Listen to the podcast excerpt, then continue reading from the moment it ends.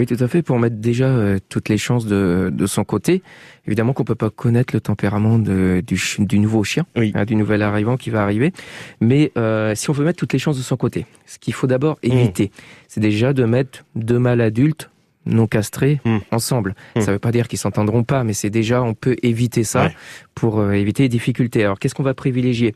Bah, Soit deux chiens de sexe opposé, pour qu'ils forment un couple, ça c'est parfait.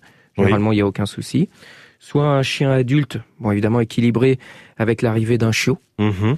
soit deux chiots en même temps, ou alors deux mâles castrés. D'accord. Et là, on part euh, vraiment dans de bonnes dispositions si les chiens ils sont plutôt euh, équilibrés. Ouais. D'accord? Donc ça, c'est déjà savoir qui on va mettre ensemble. Mm. Ça, c'est très important. Deuxièmement, après, c'est la première rencontre. Comment est-ce qu'on doit la faire?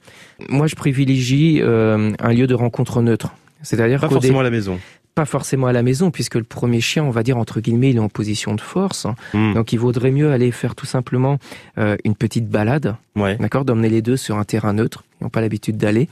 Et puis euh, surtout ne pas tendre la laisse pour forcer la rencontre. Ah on voit souvent ça, les maîtres qui tiennent un à chaque bout la laisse.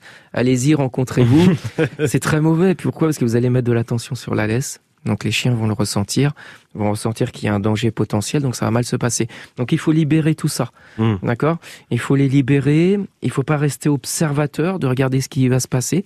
Hein. Euh, le lien il se crée toujours dans un mouvement, donc bougez, promenez-vous, hmm.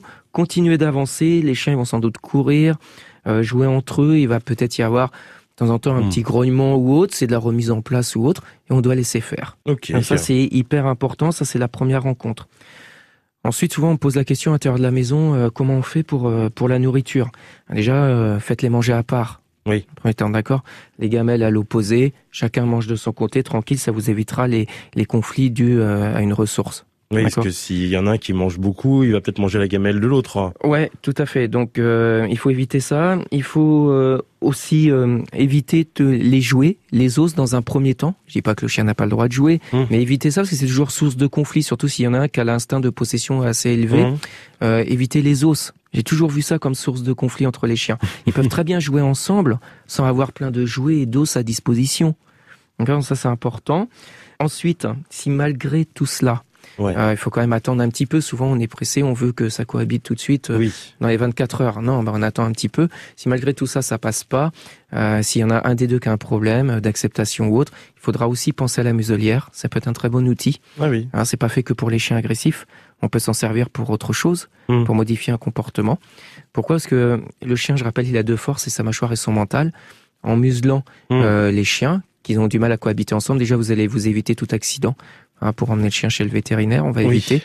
Et puis, bah, ça va permettre de créer une cohabitation simple parce qu'il leur restera plus que leur mental comme force. On va leur créer une impossibilité mmh. de prendre en gueule et ça devrait bien se dérouler.